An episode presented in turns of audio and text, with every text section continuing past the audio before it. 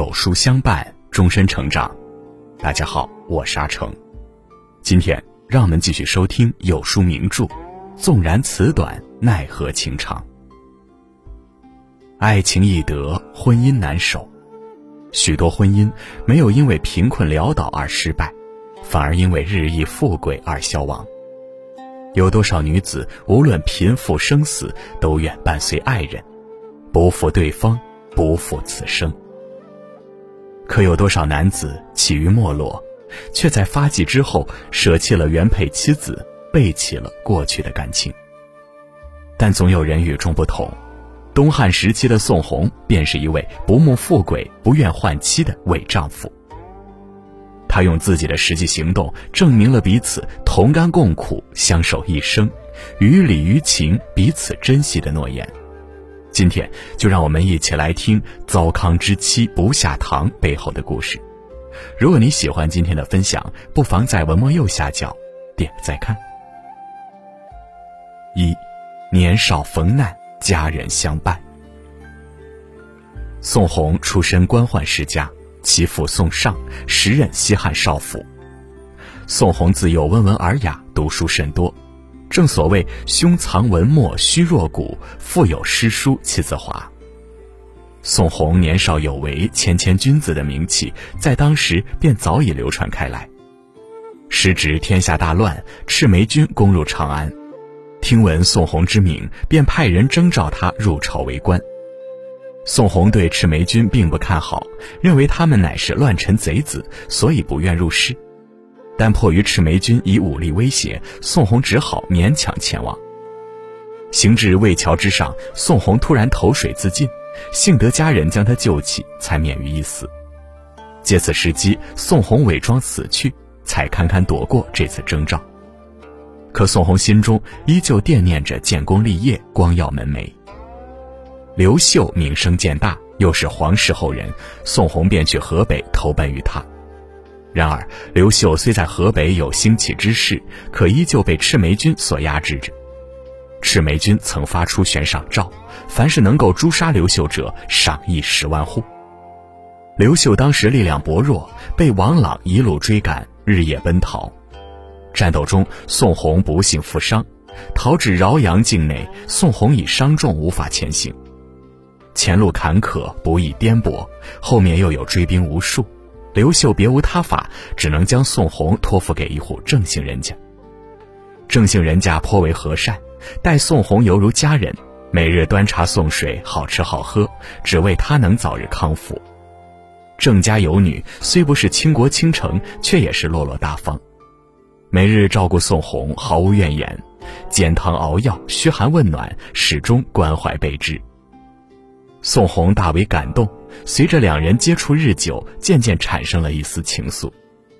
宋弘伤好之后，便向郑家提起亲事，愿与这个姑娘结为夫妻。宋弘为人正直，并不喜物欲，对于他来说，结婚便是一生的相伴，娶妻一重贤良，二才是感情。在他眼中，贤良要比门当户对、才学容貌等更珍贵难得。她才是一个女性最高贵的品德。在当时的情形下，宋弘是败军之将、逃亡之人，是众人都避之不及的人。可郑家之女却依旧倾尽全力地帮助他、照顾他，这份患难与共让宋弘铭记于心。危难真情在，日久暖人心。人生不如意事常有八九，但有一个与你共度低谷的人在，便一切都是值得。二，糟糠之妻亦是挚爱。建武元年，汉光武帝刘秀即位，任命宋弘为太中大夫。第二年，宋弘升任大司空，受封为荀邑侯。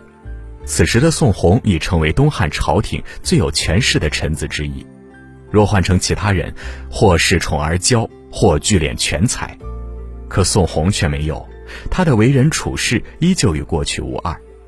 对待亲友族人，他以诚相待，甚至将自己所获得的地租俸禄分与他们，自己只留薄产以供生活。对待同僚下属，他黑白分明，既能不拘一格为朝廷举荐人才，又敢于直面训斥同僚的过失。而对待光武帝刘秀，他则履行着作为臣子的责任，不但辅佐他治理天下，还时常直言进谏，规劝皇帝的言语德行。范晔在《后汉书》讲到：“弘识体远，人不忘本。”宋弘对于自己获得权力荣誉，他更愿看到自己辅佐的帝王被天下称颂于后世留名。宋弘的贤明和品行获得了许多人的称誉，甚至名声都传至后宫。当时刘秀的姐姐朝阳公主刘皇丈夫新丧，刘秀正打算为他寻觅新的驸马。刘皇听闻宋弘之名，便对刘秀说：“宋公的相貌品德，朝廷众人没有谁可以赶上。”刘秀虽明白了姐姐的心意，但宋弘家中已有妻子，若要他迎娶姐姐，便要先休掉自己的结发妻子。刘秀知道此事与情理不合，可他心中也有隐隐希望，宋弘能够同意这门亲事。宋弘若同意，不仅姐姐能收获幸福，自己也能拉近与他之间的关系。于是刘秀召宋弘入宫，打算说服他休掉自己的妻子。刘秀对宋弘说道：“朕听过这么一句谚语，叫做‘贵易交，富易妻’，就是人富贵后便要远离他贫困时的朋友，重新结识同样富贵的人；家中有钱了，便要休掉家中的老婆，迎娶更般配自己的妻子。你觉得是这样吗？”宋弘听完后，却对刘秀说：“臣闻贫贱之知不可忘，糟糠之妻不下堂。”一个有品德的人，不能忘记自己贫贱时相知相交的朋友，同样也不能随意抛弃与自己同患难、共吃苦的妻子。宋弘的一席肺腑之言，打消了光武帝心中的谋划，也让刘皇彻底对他死了心。此事过后，刘秀终于明白，宋弘并不是沽名钓誉之徒，他对妻子的感情如此真实，让人感动。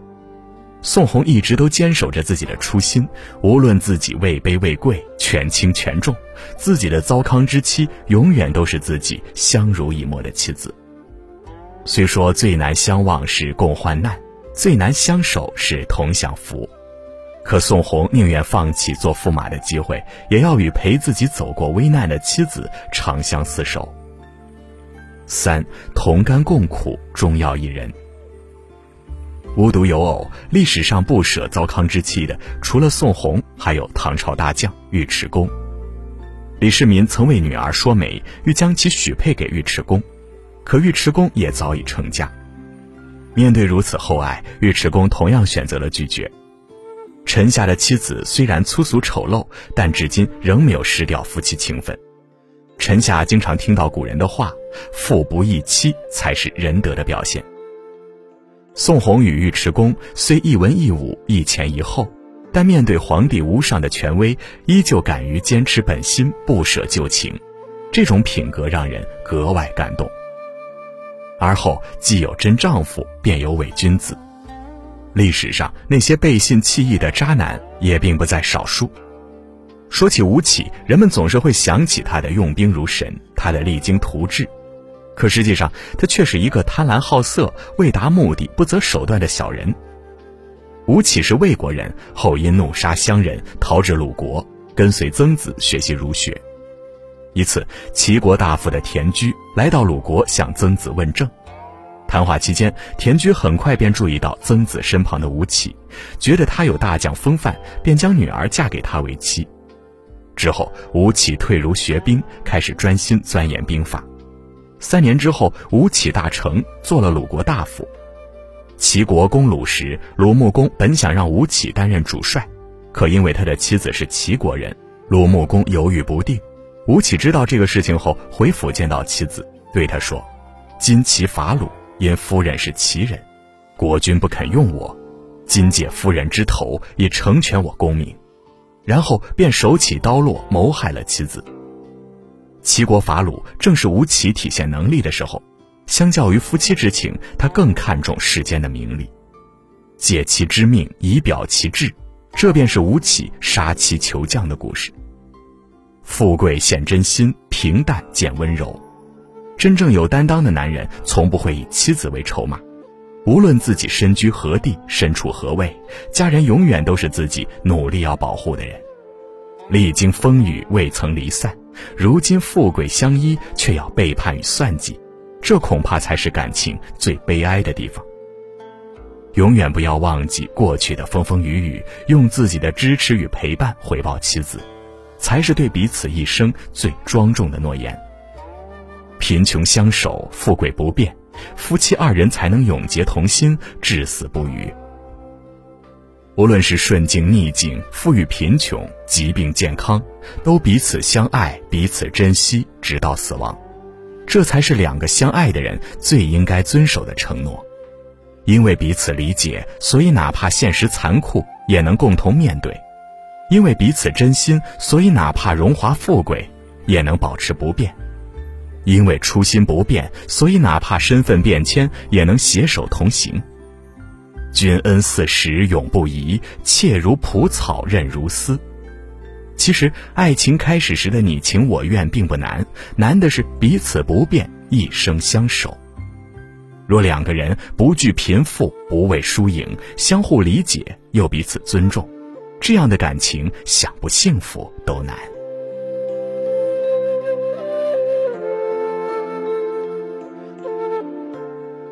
好了，今天的文章就跟大家分享到这里了。喜欢名著栏目，记得在文末点亮再看，我们会更有动力给大家带来优质的内容。读经典名著，品百味人生，有书名著栏目全新升级了，不仅能听，还能看视频，还原名著故事中的真人真事，带你全方位了解历史。扫描下方二维码，立即关注有书视频。另外，长按扫描文末二维码。在有书公众号菜单免费领取五十二本好书，每天有主播读给你听，或者下载有书 APP，海量必读好书免费畅听，还会空降大咖免费直播，更多精品内容等您随心挑选哦。纵然词短，奈何情长系列正在连载中，明天我们一起来听城门立雪的故事。我是阿成，我在山东烟台向您问好。